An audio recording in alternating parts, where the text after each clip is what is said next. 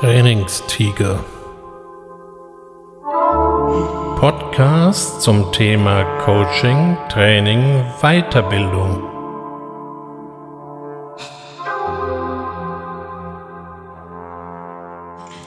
Herzlich willkommen zum Trainingstiger. Und heute habe ich Ihnen einen Text mitgebracht, der das Thema des heutigen Podcasts ein wenig illustrieren soll. Interessant ist, dass die beiden deutschen Städte mit den relativ meisten und den relativ wenigsten Verkehrsunfällen pro Jahr beide mit LÜ beginnen, nämlich Lüneburg und Lüdenscheid. Das las ich vor Jahren in der Zeitung und dachte sofort, hoffentlich merke ich mir das nicht. Doch ich merke mir leider immer nur sowas.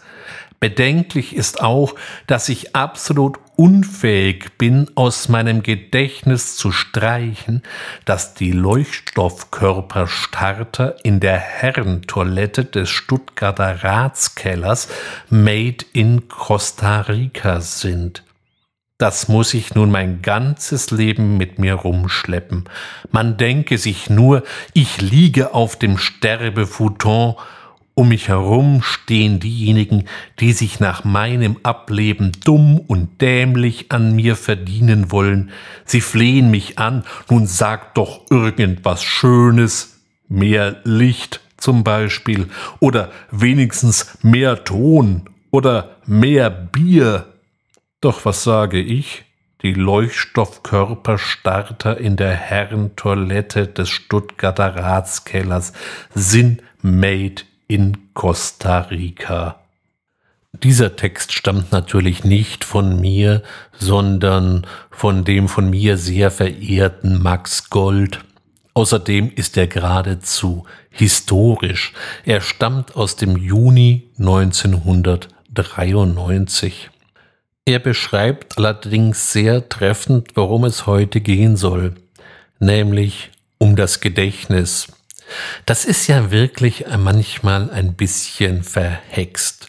Das, was wir uns merken wollen, Passwörter, Pins von Kreditkarten oder Mobiltelefonen, da haben wir Probleme, da brauchen wir immer unseren Merkzettel, auch wenn das sicherheitstechnisch ein erhöhtes Risiko darstellt. Auf der anderen Seite laufen uns dann ungebeten so Informationen zu, wie eben, dass die Leuchtstoffkörperstarter in der Herrentoilette des Stuttgarter Ratskellers made in Costa Rica seien. Und wenn ich Ihnen das jetzt noch drei, vier Mal in diesem Podcast sagen würde, dann würden Sie sich das wahrscheinlich genauso ungefragt merken und alles andere geht mal wieder den Bach runter. Unser Gedächtnis ist insgesamt schon komisch. Bestimmte Dinge können wir, allerdings können wir uns eigentlich nicht erinnern, wie wir das wirklich tun. Erklären Sie doch mal jemandem völlig Außenstehendem, wie Fahrradfahren funktioniert. Oder wenn Sie passionierter Autofahrer sind, Sie setzen sich in den Wagen, starten denselben und fahren los. Überlegen Sie sich doch mal, welche Vorgänge, welche Prozesse müssen in welcher Form und in welcher Reihenfolge dafür ablaufen. Plötzlich geht gar nichts mehr.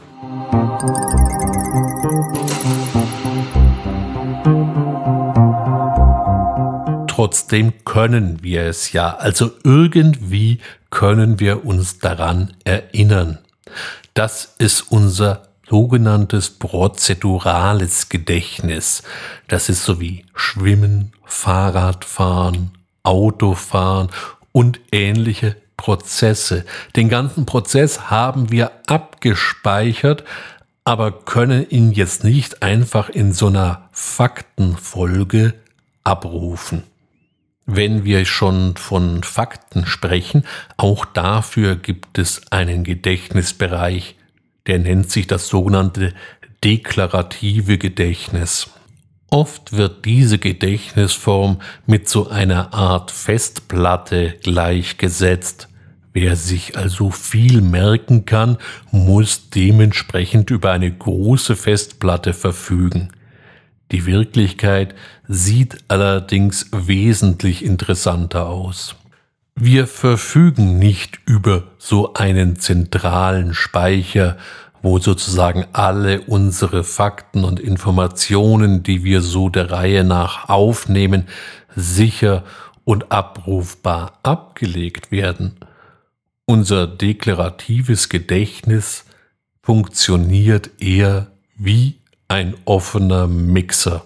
Wir nehmen Informationen über unsere Sinnesorgane auf und dann kommen die alle in den Mixer und werden dort zerhäckselt und nachdem es ein offener Mixer ist, über das gesamte Gehirn querfeldein verteilt. Und ihr Gehirn ist ziemlich umfangreich.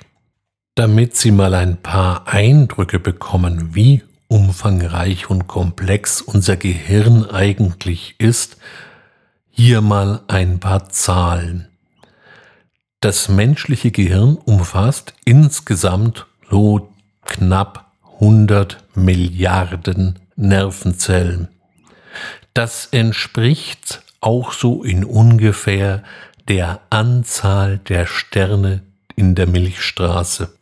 Falls Sie Astronomie jetzt nur nicht gerade als Ihr primäres Hobby bezeichnen, die Milchstraße ist das Sternenband, was manchmal eben auch ein bisschen milchig erscheint, was man in dunklen, klaren Nächten am Himmel sehen kann. Großstädter müssen sich dafür dann schon mal aufs Land begeben, weil da ist die Lichtverschmutzung zu hoch. Aber zurück zu unserem Gehirn. 100 Milliarden Nervenzellen und die weisen dann 10 hoch 14 bis 10 hoch 16. Das ist jeweils eine 1 mit 14 oder auch eine 1 mit 16 Nullen auf. Wenn man hiervon, also unserem menschlichen Gehirn, eine Karte erstellen wollte, müssten Dutzende von Mikroskopen Jahrtausende lang 24 Stunden, sieben Tage die Woche ununterbrochen arbeiten, allein um nur mal die Daten überhaupt zu sammeln. Doch jetzt mal zurück zu unserem Gedächtnismixer. Also hat jetzt der Mixer die eingelaufenen Fakten irgendwo im Gehirn verteilt. Jetzt fragen Sie sich, das ist ja super, und wie kann ich mich dann überhaupt an etwas erinnern? Innern? Gut, die einzelnen verteilten Elemente müssen beim Abruf jetzt wieder zusammengefügt werden. Unser Gehirn ist nicht nur ziemlich umfangreich und vor allem hochkomplex, es hat auch so einige Vorlieben. Dazu gehören Bilder, außerdem ist es ein großer Geschichtenerzähler und es liebt eben auch solche Geschichten. Wenn Sie also so eine PIN-Nummer haben, die heißt jetzt von mir 3579, dann ist da erstmal keine Geschichte drin. Auch mit Bildern wird es verhältnismäßig schwierig. Kein Wunder, dass das, wenn es erstmal im deklarativen Mixer über das gesamte Gehirn verteilt wurde, dass man sich das nicht mehr so ohne weiteres zurecht basteln kann. Der Abruf funktioniert nicht. Wir können uns einfach diese blöde Nummer nicht wirklich merken. Zumindest auch nicht über längeren Zeitraum. Vielleicht können Sie die jetzt von vorhin gerade nochmal nachsprechen, aber spätestens so nach hm, zehn Minuten, halben Stunde ist das wahrscheinlich vergessen.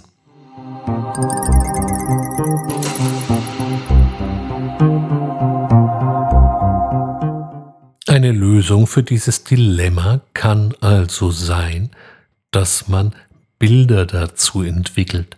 Ganz viele Gedächtnistrainings arbeiten genau damit. Assoziationen, Bildern. Je abstrakter natürlich der Gegenstand, desto schwieriger ist das mit den Bildern und bedarf einiger Übung. Eine andere Möglichkeit ist, man baut eben eine Geschichte um eine für sich genommene etwas spröde Zahl. Ich hatte mal einen Chemielehrer, der sagte, die Dichte von Quecksilber kann sich kein Mensch merken, die ist so circa 13,5 Gramm pro Kubikzentimeter. Jetzt ist Quecksilber per se schon ein sehr spannendes Element. Es ist das einzige Element, das bei Raumtemperatur flüssig ist und ein Metall. Die meisten Metalle sowie Eisen oder Chrom oder Vanadium oder sonstige, die sind natürlich fest und meistens auch ziemlich hart. Aber Quecksilber ist flüssig und silbrig glänzend. Das sieht per se schon mal sehr spannend aus. Nur deswegen kann sich trotzdem keiner die Dichte leichter merken. Er hatte jetzt folgende Geschichte. Amaskrug voll Quecksilber, der wiegt ein Viertel Zentner. Das ist per se schon mal ziemlich eindrücklich. Und man hat sofort so Assoziationen oder eben im Bilder im Kopf von einem Bayern mit einem Maßkrug, sprich einem Krug für ein Liter meistens Bier. Und dieser Maßkrug ist gefüllt mit Quecksilber. Und das wiegt dann ein Viertelzentner. Ich gebe zu, dass ein Viertelzentner keine sehr gebräuchliche Gewichtsangabe mehr ist, aber es klingt irgendwie schwer. Genauer gesagt, es sind 12,5 Kilo. Der klassische Zentner hatte 50 Kilo und dann ist eben ein Viertelzentner 12,5 Kilo. Aber dies ist für diese Gedächtnisübung eigentlich relativ unerheblich, denn das Bild mit dem Bayern und je bayerischer Sie sich jetzt den Bayern gerade vorstellen, desto besser so einer mit Lederhose, Wadelstrümpfen, Haferlschurren und am besten natürlich noch einem Trachtenjanker und einem Hut mit Gamsbart. Und wenn Sie den vor Ihrem geistigen Auge haben, ja, dann hat er ja noch den Maßkrug in der Hand. Und mit dem prostet er Ihnen gerade zu. Nur dieser Maßkrug ist eben gefüllt mit Quecksilber, was in dem Krug dann so träge vor sich hin schwappt. Und dieser Maßkrug wiegt ein Viertelzentner. Dieses Bild können Sie sich wesentlich leichter einprägen. Das bleibt einem im Gedächtnis. Und wenn man das Bild und den Spruch dann erstmal wieder hat, ja, dann kann man sich ja nochmal in Ruhe Gedanken machen, wie viel denn ein Viertelzentner gerade war oder es nochmal ausrechnen. Aber die Hauptgedächtnisleistung ist erfolgt. Also ist es entscheidend, dass wenn man irgendwelche abstrakten Zusammenhänge oder Fakten übermitteln will, dass man die möglichst mit Bildern garniert. Das müssen keine Bilder sein, die Sie malen oder die Sie projizieren können. Nein, wie Sie eben gesehen haben, die sprachlichen Bilder sind hier völlig ausreichend. Wenn die dann noch etwas ausgeschmückt werden, die heften sich förmlich in unserem Gedächtnis fest. Und ich habe Ihnen heute auch so ein paar Informationen ins Gehirn geheftet, um die Sie vielleicht gar nicht so gebeten haben und die Sie jetzt nicht mehr loswerden wie ein Ohrwurm, nämlich, dass die Leuchtstoffkörperstarter in der Herrentoilette des Stuttgarter Ratskellers Made in Costa Rica sind und dass ein Maßkrug voll Quecksilber ein Viertel Zentner wiegt. Bleibt jetzt nur noch die Frage, und wie war doch gleich die PIN-Nummer, die ich im Laufe meines heutigen Podcasts ausgesprochen habe? Wenn Sie meinem Vortrag nicht außerordentlich aufmerksam gelauscht haben, dann wird die Ihnen wahrscheinlich entgangen sein oder ist eben schon wieder dem Vergessen anheimgefallen.